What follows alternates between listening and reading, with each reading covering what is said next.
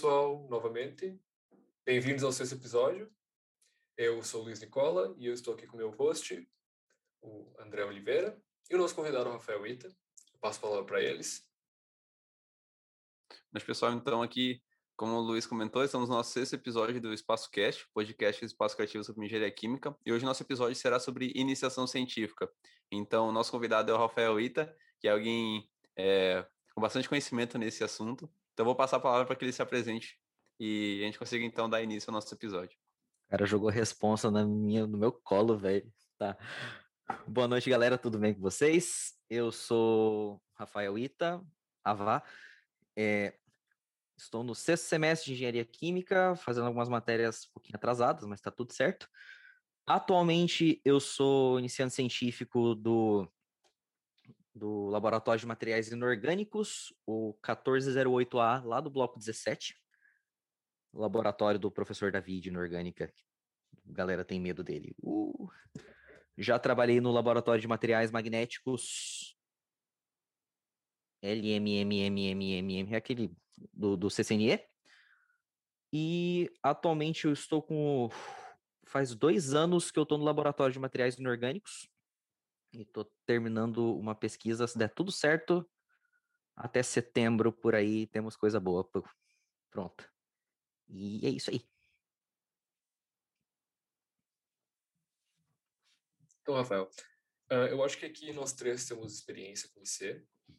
Eu estou no laboratório de bioprocessos, ali no departamento de engenharia química, e o André trabalhou, acho que também no DEC, isso, o meu, a minha iniciação científica é na área de adsorção, né, de tratamento de água para consumo humano. É, é desenvolvido pela Corsan.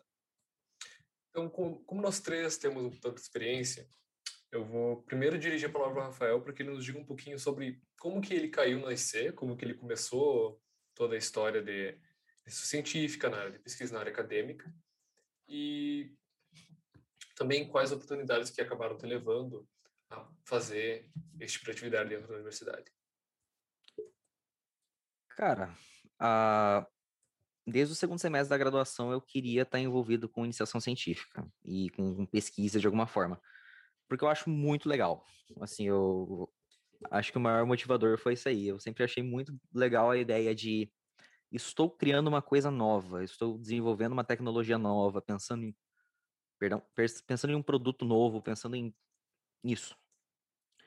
E eu comecei a procurar iniciação científica a partir daí. E eu fiquei meu segundo semestre inteiro da graduação correndo atrás de iniciação científica, basicamente. Foi numa época bem ruim, na verdade, porque tinha dois professores no deck que recém tinham pegado dois ICs, eu queria um IC no deck, na verdade. E tinha recém acabado as vagas lá, digamos assim. E daí eu corri pro CCNE. Falei assim, não, vamos, vamos lá, nem que seja uma experiência durante algum tempo. E comecei a trabalhar no laboratório de laboratório de física, né, laboratório de materiais magnéticos, uma pesquisa sobre propriedades de filmes, de nanofilmes magnéticos, bem interessante aquele negócio lá, não entendia nada que eu estava fazendo, mas eu me, operei umas duas máquinas e aprendi a mexer no paquímetro, aquele de, de, de medir a coisinha aqui que abre e fecha um pouquinho. Só que aquele laboratório estava começando a conflitar um pouquinho umas, uh, os horários, eu estava começando a, a, ficar meio triste com, com o andamento, porque eu estava fazendo coisa e não estava entendendo o que estava acontecendo. E aí eu fui atrás do, do professor Davi, que dava aula de Química Inorgânica, dá aula de Química Inorgânica, aliás, ainda, e falei assim, professor, você tem alguma coisa aí? Eu acho interessante aquilo que o senhor pesquisa. Ele falou, cara, vem um dia lá no, no meu laboratório e fica uma semana, duas, vê o que, que você acha, vê o que, que você gosta. E eu fui. E eu gostei. E logo na terceira semana eu já estava lavando louça lá. Fiquei um ano como trabalho voluntário dentro do, do laboratório, auxiliando alguns mestrandos. Um deles, inclusive, saiu do, do. Os mestrandos, não. Esse um que eu fiquei era o doutorando. Esse um que eu ajudei ele, no meio do doutorado, abandonou o doutorado e passou em odontologia. Também não entendi. Feliz da vida.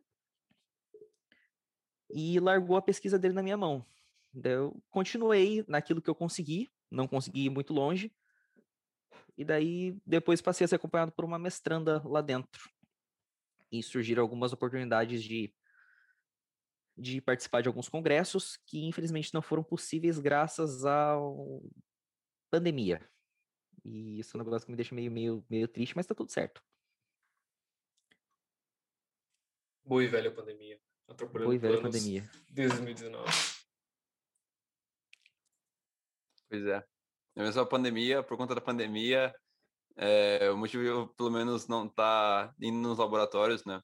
E tá até pela, pela, pela paralisação que teve, né, das atividades, mas é incrível isso, né? Ver como alguns projetos eles dependem muito das atividades presenciais e outros projetos até mesmo conseguem, né? Mas a maioria dos projetos de iniciação científica sempre vai se basear ali no, nos experimentos, né? Nos laboratórios e acho que isso, pelo menos a maioria, a maior parte dos laboratórios vai ter em comum, né? Sendo dentro do, do departamento de engenharia química ou similares. Mas para ti, como é que foi tá, digamos assim, sendo engenheiro químico, estando no laboratório em outros, em outros cursos, né? Você conseguiu ver engenharia química ali naquela parte ou você conseguiu focar em outras áreas? Cara, eu acho que isso foi legal para ampliar a visão, sabe? Tanto a minha quanto a do, da galera que estava trabalhando comigo, que está trabalhando comigo ainda. Porque, vamos lá, vocês me entendem. Detesto fazer caderno de laboratório. E laboratório, tudo a gente tem que ter registro. Absolutamente tudo que a gente faz, a gente tem que ter registro. O que, que eu fiz? Esse ano, acho que foi por março, mais ou menos, a hora que eu estava com, com um projeto extremamente bem estabelecido, falei, vou fazer uma planilha. Vou automatizar o meu negócio e criar um banco de dados aqui. Legal. Deu certo. E ao mesmo tempo que eu aprendi muita coisa a respeito de, principalmente sobre bioquímica, né, questões bio, biológicas e que abrangem a química inorgânica, porque o foco do, do laboratório é esse aí, eu também consegui trazer algumas coisas de, de automatização, de gerenciamento, de, de informações e tudo mais lá para dentro. Então, foi uma troca de informações, foi uma troca que está sendo bem interessante até o momento. Acho que o que mais tem é isso aí. Sobre o laboratório, velho, de, de, depender de atividades experimentais, depender de estar de tá lá, acho que não tem muito para onde fugir, né? A gente tem que coletar os dados de algum lugar. Se fosse, por exemplo, uma pesquisa de público, seria mais fácil. A gente só fazer um forms e mandar para lá. Uma pesquisa em alguma área de ciências sociais. Monta o questionário e fala assim: ah, pessoa, você tem cinco minutos do seu tempo para responder esse questionário aqui? Daí a pessoa fala: ah, tenho. Não, beleza, então preenche o questionário. Daí a gente vai fazer o tratamento de dados depois. Mas falando em relação a tecnologia, coisas que envolvem reações químicas e tudo mais, é um pouco mais complicado. Então, acho que é por isso que a gente fica refém do laboratório, né? Sim, isso é verdade. E acho que também nessa parte de biotecnologia, né, parte biológica, acho que também a iniciação do Luiz tem muito a ver com isso, né? Acho que nesse sentido vocês compartilham várias semelhanças. É, sim e não. O Rafael pelo que ele descreveu, ele trabalha muito mais com a questão molecular das coisas. Enquanto na minha iniciação científica, a gente trabalha com, pelo menos até o momento, né, a gente trabalha no aspecto muito mais macro, muito mais microorganismos em si, como célula inteira. Então a gente não adentra nessa parte de funcionamento metabólico, de funcionamento de proteínas, funcionamento de cofatores ou de ligantes proteicos, e sim na, realmente na fermentação e na parte de microbiologia. É claro, as partes de biotecnologia mais aplicadas, um pouco mais de biologia molecular, serão, serão parte dos projetos, mas são um aspecto final dele. E não são um foco, principalmente, do que eu estou fazendo agora. Basicamente isso aí, cara. O Luiz disse, ele trabalha mais com o, o bichinho mesmo eu vou trabalhar dentro da, da minha iniciação científica com bichinho, né? Acabei de pisar em cima da pesquisa, Luiz, foi mal, velho. vou trabalhar um pouco mais com proteínas, uh, moléculas que mimetizam a ação de proteínas dentro do corpo e coisas desse tipo. Sabe? A pesquisa que eu estava fazendo agora, né? Eu passei por, algum, por algumas etapas do laboratório e a gente trabalha com inúmeras coisas, com mas é basicamente o seguinte: são miméticos mimético é uma molécula que imita outra de enzimas. Enzimas, para quem não sabe, são proteínas que são os catalisadores biológicos. E essas enzimas, elas têm um sítio ativo, tem um lugar em que essa reação específica acontece, que pode ser um sítio que é proteico também, ou não. Essas que são um grupo assim diferente, mas não proteico, a gente chama de grupo prostético. A gente faz moléculas que mimetizam, ou seja, imitam esses grupos prostéticos. A ideia é essa. Então, pode ser para, por exemplo, alguma enzima antioxidante, alguma enzima com atividade pró-oxidante, porque algumas coisas no corpo precisam ser oxidadas. Pode ser com interação com o DNA, para inutilizar um DNA de alguma célula. Pode ser para uh, imitar, por exemplo, a gente tem um, um trabalho lá com, com ligantes, de vaná, ligantes com vanádio que imitam tirosinase. Tirosinase é uma enzima, uma proteína que auxilia na produção de melanina. Caramba, que legal. Caramba, que legal. E é isso aí, cara. A gente trabalha, a gente vai fazendo as coisas e uh, a parte legal é explicar o que está fazendo. Daí, no dia a dia, como é que é? Tem 40 vidrinhos, você tem o, o, o pozinho amarelo e o, o, ligante metálico lá, o, o pozinho metálico seu lá, seja o cristal, seja do que for. Você esquenta o solvente, bota o peixinho, bota o negócio, bota o outro, deixa reagir na técnica correta lá. Depois espera para ver se formou. e depois manda para análise e torce ou reza para dar certo.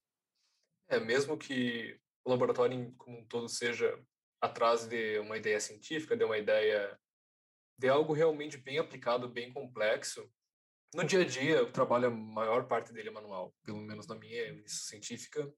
A gente tem um monte de coisa que tem que ser feita, o laboratório não se organiza sozinho também.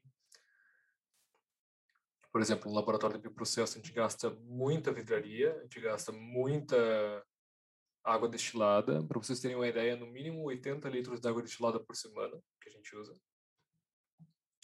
Então, uma parte, uma parte crucial de, de aprender a fermentar micro-organismos é carregar 40 litros de água para cima e para baixo do destilador. Então, a gente tem muitas coisas que, quando a gente fala da IC, não aparecem, mas que são, mesmo assim, extremamente importantes. Como o Ita falou, geralmente tu não pode fazer muita coisa se não esperar algo reagir. Ou, por exemplo, no meu caso, esperar o autoclave ganhar pressão.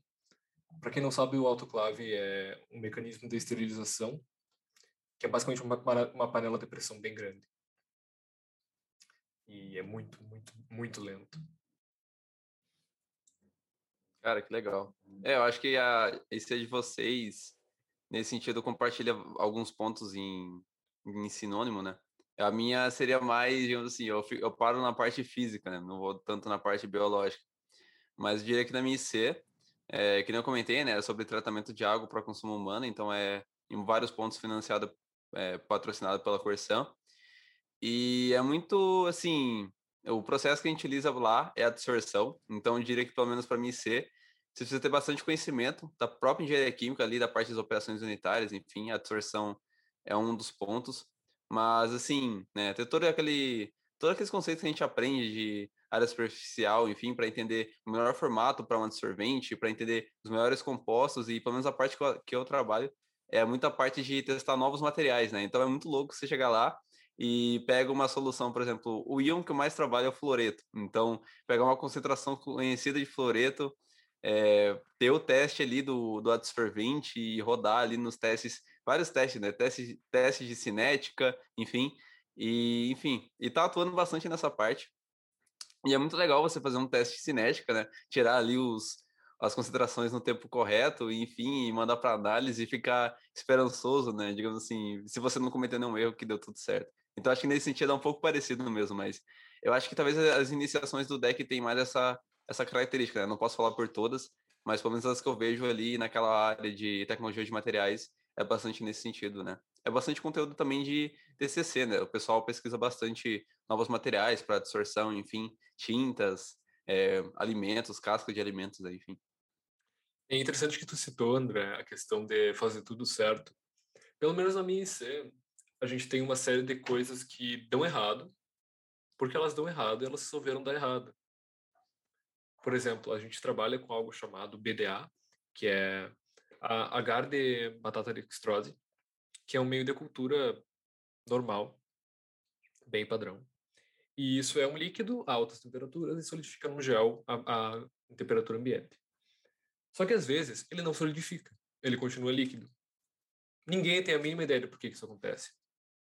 É um, é, é um mistério. A gente acha que talvez tenha a ver com a, o descanso da solução antes de colocar, de, antes de aquecer ela. Mas realmente não, não se tem muita ideia. Outra coisa é contaminação. Que, claro, no laboratório de processo é algo que a gente enfrenta muito e que, por exemplo, me deixa muito frustrado. Às vezes as coisas contaminam porque elas contaminam. Não sabe de onde, não sabe o que, que aconteceu, não sabe se o, o problema é a placa, se o problema é o BDA, se o problema é a mão, se o problema é. não sabe. E até, na verdade, teve uma história de, um, de uma contaminação com uma bactéria avermelhada que apareceu do nada, ninguém nunca tinha visto aquela bactéria no laboratório, ela apareceu, contaminou um placa e depois sumiu. Ninguém sabe direito o que, que aconteceu. Então a gente, principalmente na área de bioprocessos, né, a gente tem muito que lembrar que biologia não é uma ciência exata e que ela só começa a se tornar exata nos níveis muito baixos da, da realidade, tipo micrômetros, e mesmo assim é um caos. Então, para bioprocessos e qualquer coisa que tenha bio no nome, se preparem para bastante frustração, porque é um ramo que a gente não consegue determinar todos os parâmetros da equação muito bem. Eu não sei se acontece algo assim também na tua pesquisa, Rafael. Cara, vou contar que sim, porque diferente de você, por exemplo, eu não preciso de 40 litros de água destilada por dia, mas eu 40 dia não, por semana. Mas lá no laboratório eu consumo vai ficar estranha essa frase, tá? Eu utilizo, não consumo, pelo menos 400 ml de etanol anidro toda semana que eu vou lá. Porque parece que eu consumo etanol anidro. Não, eu não consumo etanol anidro, tá? Para com isso. e, cara, às vezes as coisas não reagem. É engraçado, porque. E principalmente quando a gente precisa que seque, porque uma coisa que a gente usa muito no, no laboratório são algumas análises físicas que vêm através de luz, né? Um dos jeitos de você identificar que a molécula é aquela molécula é através das diversas espectroscopias que você pode fazer com ela. E uma das espectroscopias que a gente faz as de, é, eu bebo etanol anidro na ave, a gente é isso aí, 300 para para fazer as reações e 100 ml toda semana. É isso aí, valeu, Paulo, também te amo.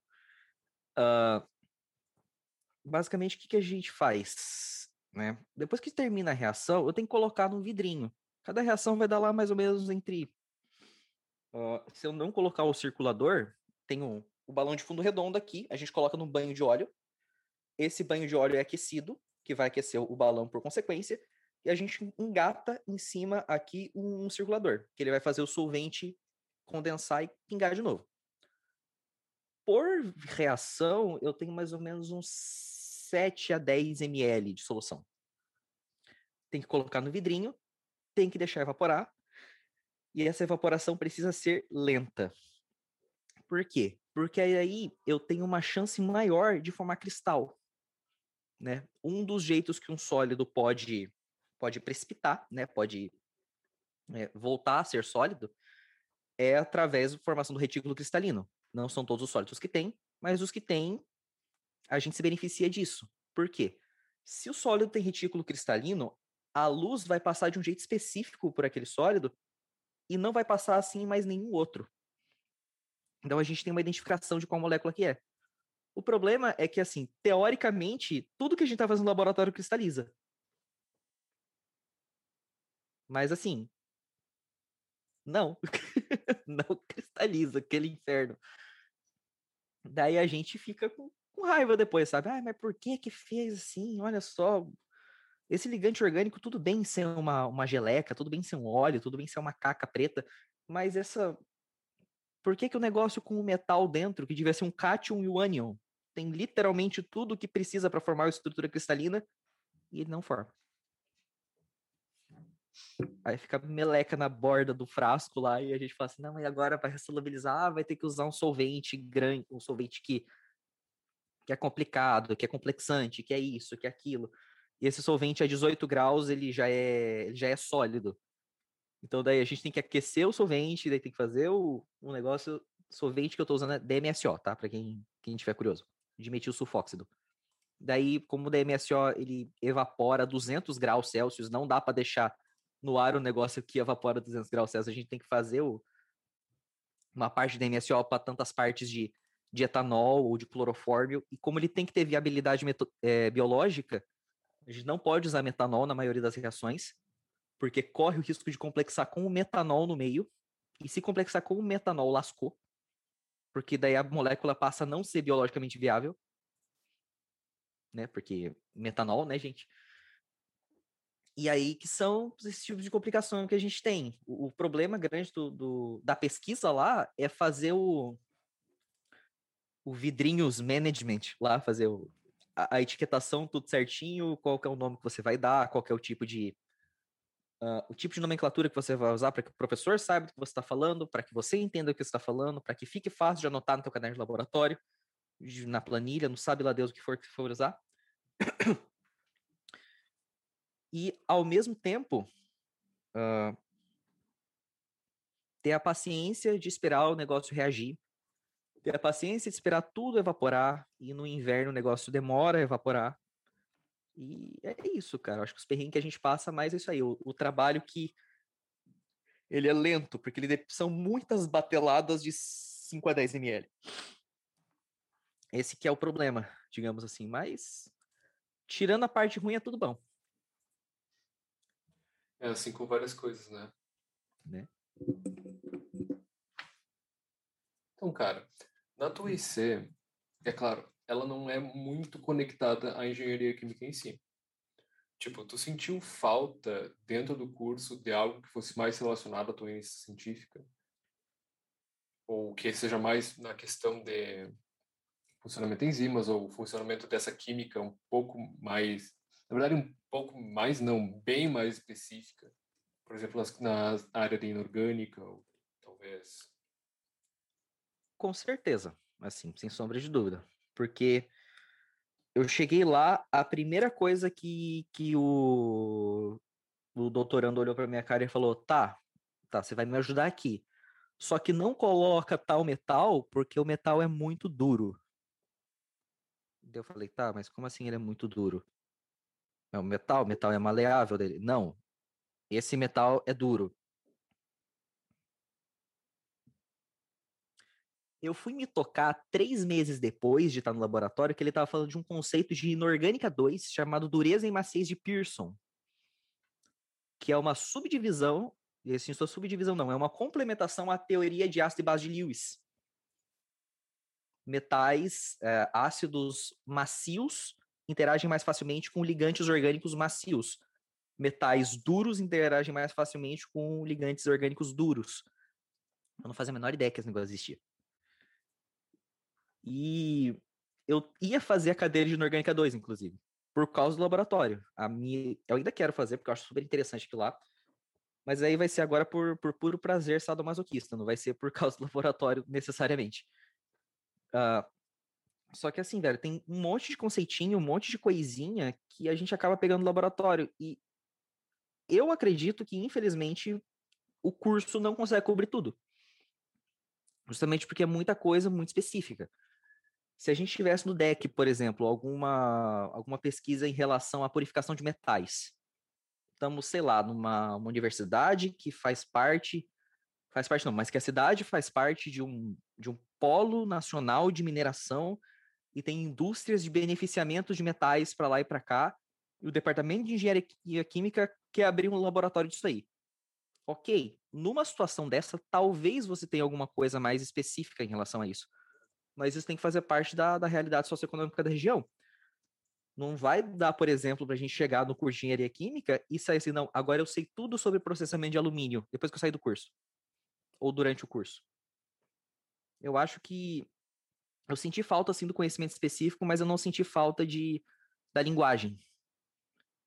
O curso ele traz e a graduação ela traz para você as ferramentas para você poder achar a informação que você quer. Porque ela te ensina a linguagem e te ensina a usar as fontes.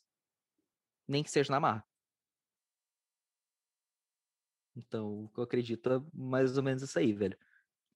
Uhum.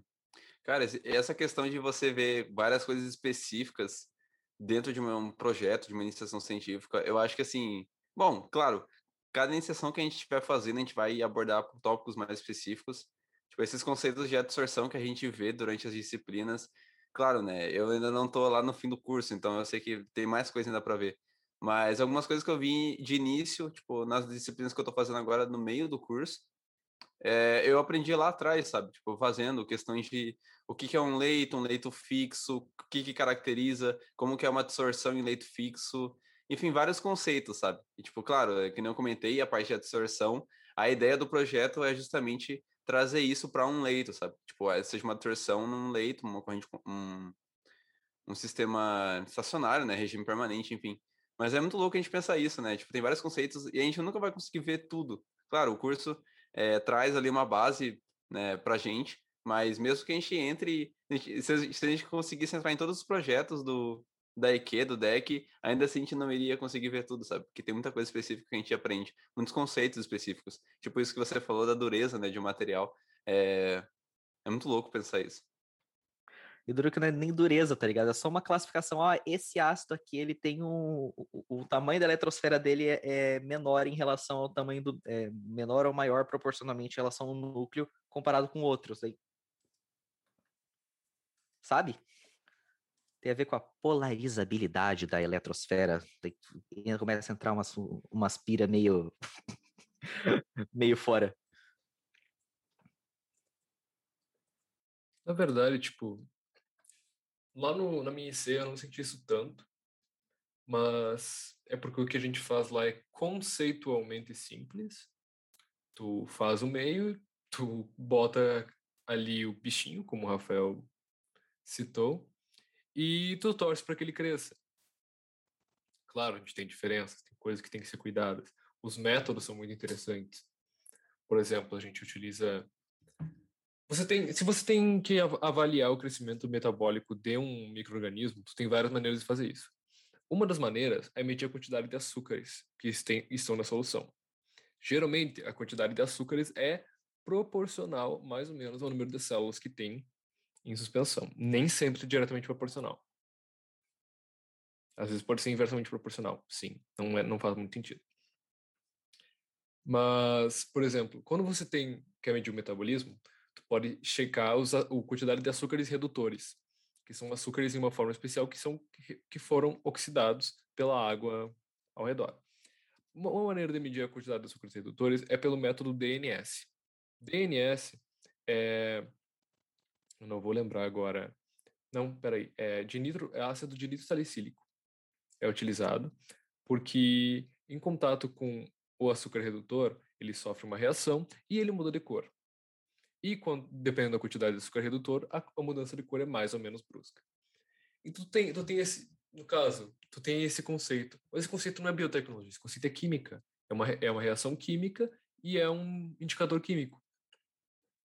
Basicamente Agora, uma titulação, né? É basicamente uma titulação, mas é muito fácil dela dar errado e muito, muito fácil ela tá dar errado. Se você diluir, por exemplo, se você não diluir suficientemente a tua solução, e escapar da curva de calibração a quantidade de açúcar redutor que tem lá, toda a tua análise vai para o ralo, literalmente. Ou no caso para o descarte, né? Porque DNS não pode ser largado no ralo. Mas, tipo assim, a gente não tem muita ideia do como fazer as coisas. Por exemplo, eu estou fazendo uma disciplina agora de, de atividades enzimáticas para biocombustíveis e é uma disciplina bem interessante, mas mesmo assim ela é muito teórica.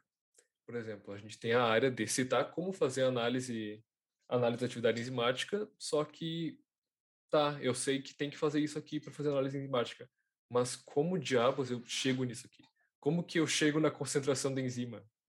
Por exemplo, isso a gente não vê, porque isso existem métodos para determinação e são feitos no laboratório. Isso é uma coisa que você aprende na IC, por exemplo.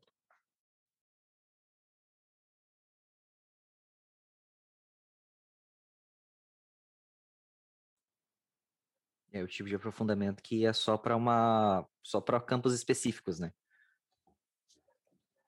Chega a ser engraçado isso aí, porque a gente sai extremamente generalista, vai assim, vai se formando extremamente generalista na, nas coisas, mas a hora que você, não, preciso fazer isso aqui, tá? Mas né? Pois é. Como é que, como é que faz isso aqui agora? Não sei. peguei a ideia, é. não peguei como. parte de algo muito geral para algo muito específico, né? Até mesmo acredito que é, mestrados, doutorados fazem muito isso, né? Pegam um conceito, um- uma tese e aí acabam aprofundando em naquilo, né? Então, acho que muitas vezes, como a pesquisa está envolvida, né, com esse tipo de coisa, acaba acontecendo isso. Até, André, agora que tu citou, esse é um ponto muito interessante da IC, que é tem entrar em contato com o pessoal que está fazendo mestrado e doutorado e ver que, em primeiro lugar, que não é um bicho de sete cabeças, não é muito tão diferente assim do que um IC faz. Segundo, que é realmente um bicho de 14 cabeças, porque é bem, bem difícil, bem complicado fazer um, uma tese de mestrado, uma tese de doutorado. Então, tipo assim, tu tem, uma, tu tem um choque dos dois lados, percebe? Ah, peraí, essa pessoa aqui é muito mais parecida comigo do que eu achei que ela era ela, que ela era. Por exemplo, é só dois, três anos na minha frente. Não é, não tá em outro planeta. E outra coisa, tu pensa principalmente, meu Deus, essa pessoa aqui, ela tem muita perseverança, porque fazer o que é?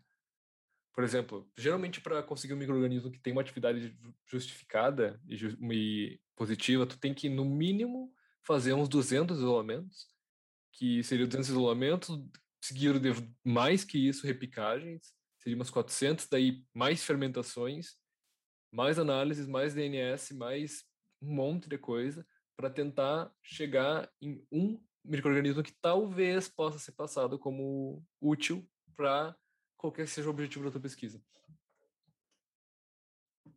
Então, eu acho bem interessante essa aproximação com o pessoal que faz a, a- o mestrado e doutorado. Pensando nessa linha, velho, meio de, de resultado, né? É louco pensar que às vezes você vai fazer tipo 150, 200, 300, 400 amostragens para chegar em três bons resultados no final. Dois, talvez um. É- é- é Talvez muito- nenhum, né? Talvez, Talvez nenhum. nenhum, eu falar Talvez isso. nenhum. Cara, ah, eu tava passando por, tava passando por uns problemas desse laboratório agora, velho. Que eu tava tentando fazer as reações e tudo mais.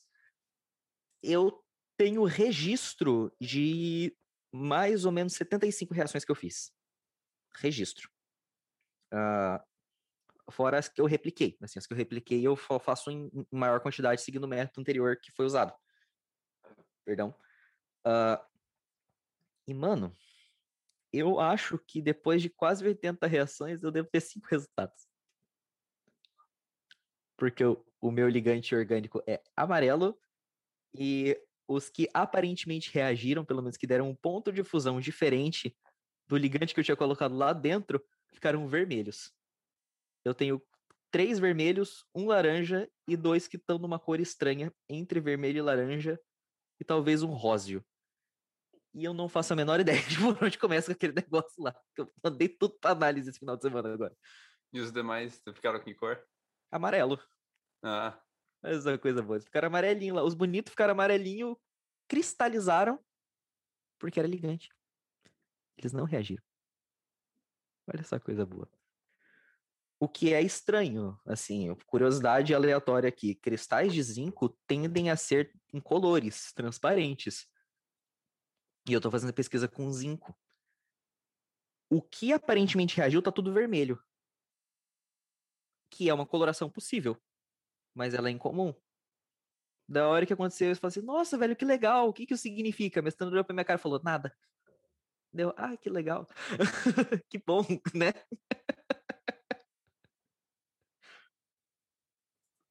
Resultado que, que não deu pra nada. Olha só, cara, que bom. Ó, tá, tá, beleza. Era pra ser incolor, mas tá vermelho. Tá, tá vermelho, legal. É uma cor possível? É. O que que significa? Ah, não sei. Talvez sim, talvez não, talvez nada. Sabe? É difícil prever esse tipo de coisa.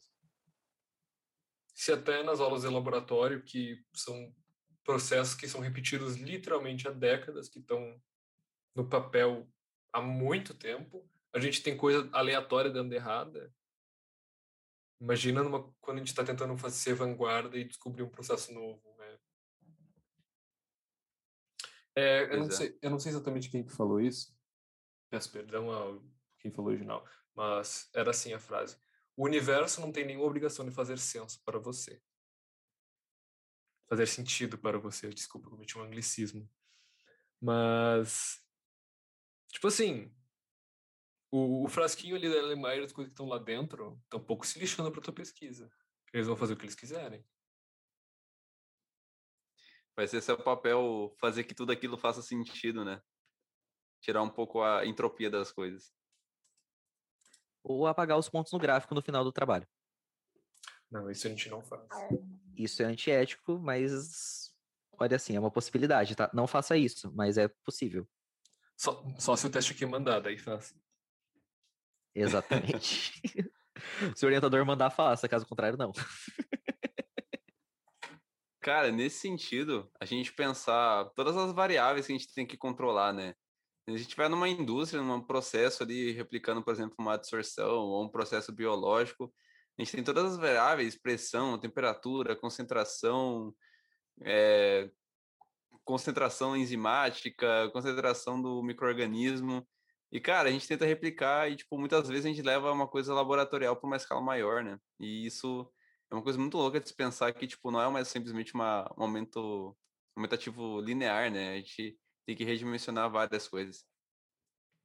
É, por exemplo, a gente vê isso, pelo menos eu vejo na minha pesquisa já, nem precisa sair do laboratório. Porque quais são os passos para tu conseguir uma quantidade grande de microorganismo que para conseguir fazer uma uma análise, tu precisa primeiro de tudo, botar numa placa de Petri, ter a colônia básica. A partir que a colônia básica cresce, a gente sabe que ela é pura, que ela só tem um microorganismo naquela colônia, e a gente faz isso, a gente passa de uma placa para outra, até que a gente só tenha um crescimento, a gente chama isso de replicagem. E após isso, a gente pega a placa e coloca no Erlenmeyer, onde a gente vai ter a fermentação inicial, que são mas mesmo isso já é uma escala relativamente pequena, porque o Erlenmeyer tem 250 ml e tu tem 10 Erlenmeyer, está a 2 litros e meio, muito pouco comparado com a quantidade trabalhada numa indústria. E demora. Ele tem que pegar os micro-organismos, refazer a análise e tudo. Só que daí, se tu quiser passar para mais um ponto, se tu quiser começar a tentar analisar o produto e não mais a atividade do organismo, tu tem que passar para um bioreator. Lá no laboratório a gente tem bioreatores de mesa, mas mesmo assim, é, pegar um bioreator e rees, reescalonar ele para uma indústria, passando de 3 litros para 1000 litros, não é, uma, não é nem um pouco fácil, é bem complicado. Mas bioreatores são mais fáceis de construir grandes do que reatores normais, por causa que as condições de trabalho deles são bem mais brandas do que reatores químicos tradicionais. Cara, para pesquisa que eu faço hoje, o que eu penso a respeito de trazer ela para a escala industrial, sabe, é mais questão de viabilidade econômica. Justamente porque a indústria farmacêutica, o que eu trabalho basicamente é pensando em fazer algum, alguma coisa que seria usada como remédio em uma concentração tal. Basicamente, eu, no fundo, no fundo, a ideia da pesquisa é essa, que eu faço hoje. Cara, a gente trabalha no laboratório, por exemplo, com vitamina B6 pura. Piridoxina. Só que na forma Legal. de aldeído. Então, piridoxal. 25 gramas de piridoxal, mais ou menos, na em média uns 3 mil reais. Isso é caro pra chuchu. Uh, um dos aldeídos que eu estou trabalhando agora é um aldeído hidroxinaftálico.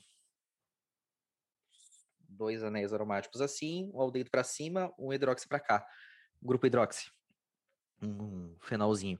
Velho, aquilo é caro pra danar. A parte barata que tem são as anilinas. São aloanilinas, metilanilinas, etilanilinas e coisas desse tipo. Isso é mais barato.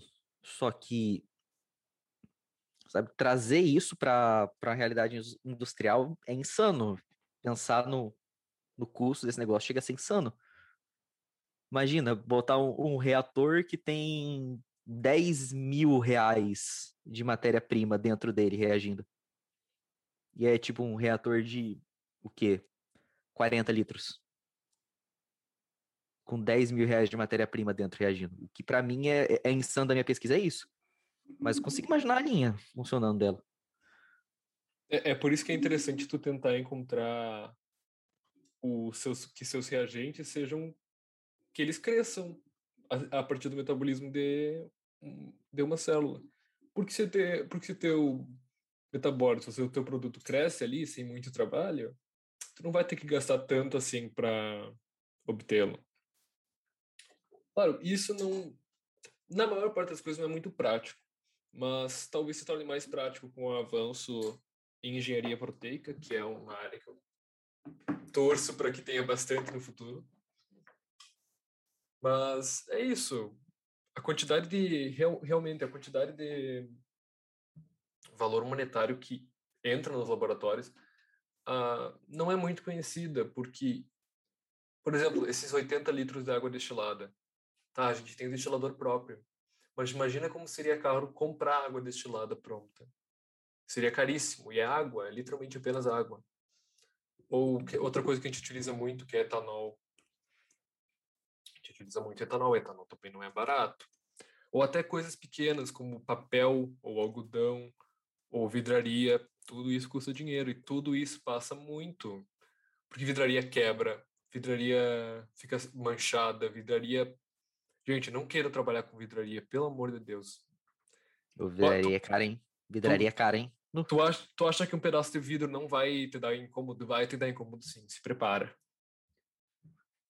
Cara, isso tem uma coisa bem particular na minha, né? Porque, tipo, como eu, geralmente eu trabalho com soluções de fluoreto, o, fluor, o fluoreto ataca o vidro. Então, a maioria dos ensaios que eu faço são em becres de plástico. E é muito louco pensar isso, porque imagina uma, alguém que, tipo, não tem um conhecimento disso, sabe? Tipo, a pessoa pega um becker, claro que as concentrações ali, geralmente eu trabalho, é, a ideia é que seja adaptada para o consumo humano, né? Então, a gente está falando coisas de em torno de 5 ppm. É uma coisa, quantidade bem baixa, mas Imagina que a gente vai pegar uma solução e diluir aquilo.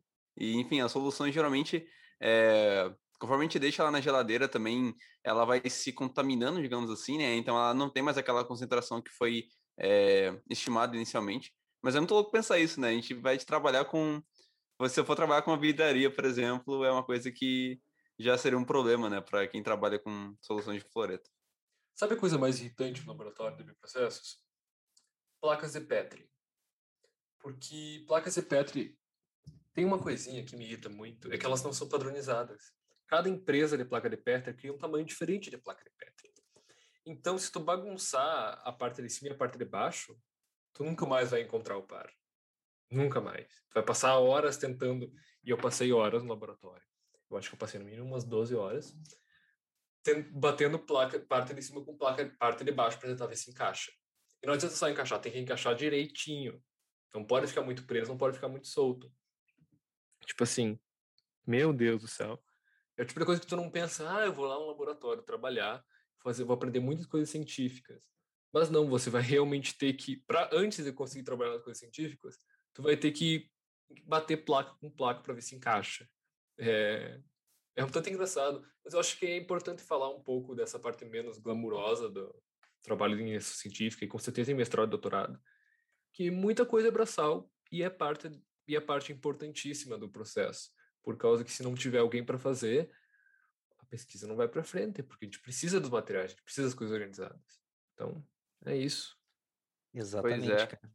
E tipo, o que o Ita comentou, por exemplo, dos reagentes, né, que ele trabalha com reagentes de com alto valor agregado, né, a gente pode dizer assim. E tipo, tem que ver muito qual é o objetivo do projeto, né? O que, que a gente quer com esse projeto, porque às vezes é, a viabilidade do que a gente vai ter no produto final as técnicas que a gente usa não se torna muito viável utilizar esse tipo de composto, né? Então, às vezes, essa questão do objetivo, qual é o objetivo do projeto, é, é muito importante, né? Quando a gente está fazendo essas análises, enfim. Total. Reiterando aquilo que o Luiz falou a respeito de, da parte não glamourosa do, do, do laboratório, que tem uma experiência legal para contar para vocês. Não foi legal na hora, mas assim, agora ela, eu acho ela engraçada, porque Sabe aqueles negócios que, que isso acontece na hora e uma semana depois você fica nervoso, mas depois você fala, ah, ah, nossa, podia ter morrido, legal. Não sei se aconteceu um negócio desse laboratório uns dias atrás. Uns dias não, vai fazer alguns meses já. Luiz lembra disso que eu mandei mensagem para ele. E a gente tava trabalhando lá no laboratório com as coisas lá. E o sifão da pia estourou. É. O sifão da pia, ele tava encaixado de um jeito lá, né? E ele deu uma rasgadinha no canto. De repente saiu o sifão da pia e jogou uma água cheia de uma caca preta estranha no chão do laboratório, um monte de lugar lá. A gente ficou olhando pra cara do outro, e a mestranda tava lá, assim, agora? O que a gente faz? Não sei se vocês sabem, se tivesse informação, mas se vocês não tinham, agora vocês têm. A pia de qualquer laboratório é o lugar mais perigoso que tem. Porque você não faz a menor ideia do que tem lá. No, nas condições de. No, no, lugar que você faz as reações, você tem que saber exatamente o que tem, porque, porque você tem que tomar nota, tem que tomar registro. Mas na pia, a hora de lavar, ninguém anota. E quem fala que anota mente. Assim, ninguém vai falar assim, não, eu estou jogando fora tal coisa, tal concentração, dessa forma. Se puder jogar no ralo, vai jogar. E aí que a gente não fazia a menor ideia do que tinha lá, tinha potes diferentes com solventes diferentes dentro da pia. E aí eu não sabia se a luva que eu estava usando era certa para aquilo, que já aconteceu de uma luva derreter na minha mão enquanto eu fazia uma experiência. Tipo, aí é pingou, perigoso cara, pingou três gotinhas de solvente na luva, a luva desfez na minha mão, ela vergou para trás assim, dela virou só um pedaço de plástico estranho. Tirei aquele trem lá, preferi mexer sem luva, tinha acabado as luvas. Eu preferi mexer sem luva do que do que continuar com aquela caca lá na minha mão e, e ficar com medo de, de derreter o negócio e pregar na pele. São momentos como esse que eu fico feliz ir no laboratório trabalhar com basicamente pedaços de carbono e água. Olha só, você não mexe com THF, por exemplo. THF foi o que destruiu a minha luva polivinílica. Dica para vocês, não usem THF com luva polivinílica, vai dar ruim. Uh... Pois é. Eu acho que não tem nada parecido no meu. Eu acho que é mais a questão do, da vidraria que eu comentei que tem que ser de plástico. Vidraria de plástico tem que ser bem higienizada, cara. Plástico tem ranhura, né? Exatamente. Essa é a grande questão. Realmente o pessoal coloca para secagem, né, para evaporação da água que está contida ali no, na vidraria, no caso, na parte plástica. Mas sim, cara, esse é um dos grandes problemas. Até mesmo ali no laboratório, às vezes a gente encontra algumas, alguns becquerels, algumas partes de plástico, que a gente não sabe muito bem se, se aquilo tá sujo ou se tem tinta dentro, fora, sabe? Isso é uma coisa que às vezes é complicado. Mas, de uma forma geral, é um cuidado que a gente tem que ter mesmo. E até mesmo dando parte aqui, agora, a parte final do, do nosso episódio, eu queria saber se vocês, é, do que vocês aproveitaram da ICE até agora, se vocês diriam que é, tem algo que faltou, que vocês poderiam ter feito melhor, alguma oportunidade, enfim, algo que vocês, tipo, para quem estaria, digamos assim, começando de onde vocês começaram. Qual seria a dica? Galera, perguntem, perguntem, perguntem, perguntem, perguntem. Eu, eu tô no início da minha IC, eu tô gostando bastante. É, é trabalhoso, mas vale a pena. Só que, pessoal, perguntem. O pessoal da IC vai estar tá muito ocupado com os trabalhos deles. Isso é normal. E vocês têm que incomodar um pouquinho e ir perguntando, gente, o que vocês estão fazendo? Como que faz isso? Como que faz isso? Você tem um protocolo? Qual é o protocolo? De onde que vocês tiraram? Qual é a fonte? Qual, o que, que vocês leram para fazer isso? Porque é assim que tu vai aprender. Tu não, tu não pode tentar aprender via osmose, só vendo o pessoal fazer as coisas. Tu tem que ir atrás, perguntar, perguntar quais são as fontes deles, perguntar qual, de onde que está saindo aquela informação, e daí tu vai aprendendo. E assim tu vai perceber que tá, daqui a pouco tu vai conseguir contribuir um pouco às discussões, vai conseguir entender o que está acontecendo, tu vai conseguir entender as dificuldades que o pessoal está enfrentando. E assim tu vai conseguir fazer o teu trabalho de ser melhor. Porque a gente está lá não só para aprender, mas a gente também está lá para auxiliar a pesquisa. Então é muito importante que a gente esteja a par e a gente não vai ficar a par só sentado num cantinho esperando que uh, esperando que alguém venha falar: olha, que aqui está tudo que a gente faz, está tudo bem. Não. Pesquisem, perguntem, sejam um pouquinho, sejam um pouquinho irritantes. Sim, perguntem bastante. E talvez a dica que eu daria também, além de tudo que o Luiz comentou, é assim, se identifique bastante, sabe? Tipo, vejam se vocês gostam da área, não tem nenhum problema a gente entrar em um projeto, alguma coisa que a gente não goste, mas é importante a gente saber disso, sabe? É complicado a gente fazer uma atividade que a gente não gosta e acabar empurrando aquilo. É, enfim, então perguntem bastante, tirem dúvida, principalmente com ali os mestrandos, os doutorandos, o pessoal que está trabalhando com vocês, perguntem bastante, orientador de vocês, tire bastante dúvida. É, se possível, peça uma bibliografia, alguma coisa assim, sabe? E bastante, sabe? Que nem o Luiz comentou, é muito importante que a gente está no projeto, a gente conseguir acrescentar alguma coisa, sabe? Poxa, isso é muito legal. Então, vejam bastante isso, sabe? E se identifiquem bastante no começo, porque senão depois vocês podem acabar se desmotivando, enfim. Então, se dediquem bastante no começo, que com certeza vai valer a pena. O Thiago comentou aqui, Thiago, eu não vou falar o seu sobrenome porque eu não sei, tá? Mas o Thiago comentou aqui, não dependam de outras pessoas. Cara, até certo ponto, sim. Vou concordar com você até certo ponto, por causa de um negócio. A galera que tá lá dentro sabe o que tá acontecendo. Você, se você recém entrou, você não sabe. então, acho que a, a, maior dica que tem para isso é, é, exatamente a dica de se informe. Nem que seja com outras pessoas do, de fora do departamento. Nem que seja com, com fontes de outro lugar.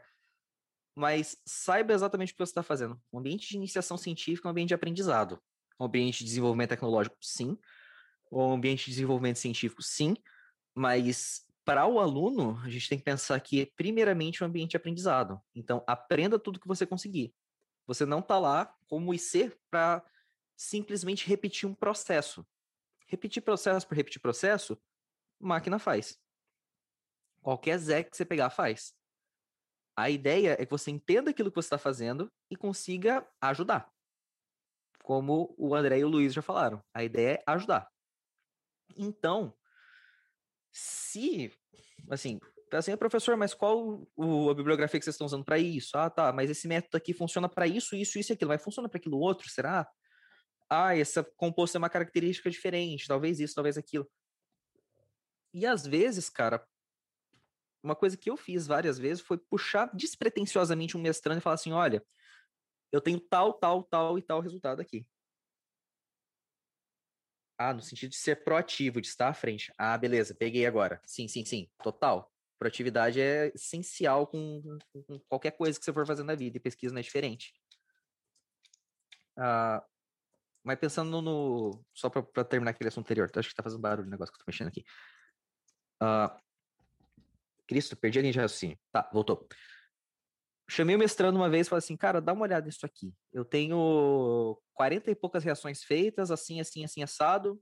O método que eu usei foi esse aqui, tal, tal, tal.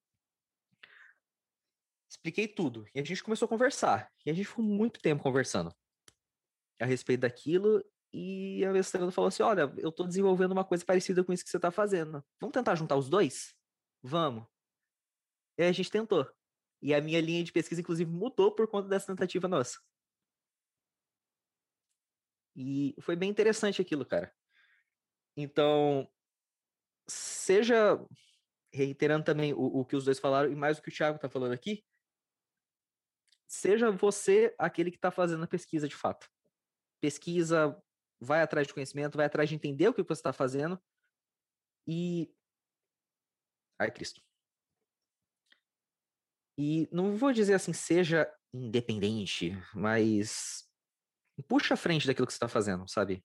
Toma, toma uma postura ativa em relação a, ao seu trabalho. Que eu acho que é o que vai garantir o sucesso da, da iniciação científica, da pesquisa, ou pelo menos de todo o conhecimento que você vai conseguir ao longo do tempo pesquisando e ajudando. Uma ótima maneira de encerrar agora o nosso momento. Pessoal, é exatamente isso que o Ita falou sejam proativos, trabalhem bastante, aprendam e aproveitem o momento. Falando nisso, a gente agradece muito a presença de todos aqui. A gente vai passar agora para o encerramento do nosso momento. Obrigado a todos que participaram e também obrigado a todos que aguentaram nossos probleminhas técnicos que tivemos anteriormente.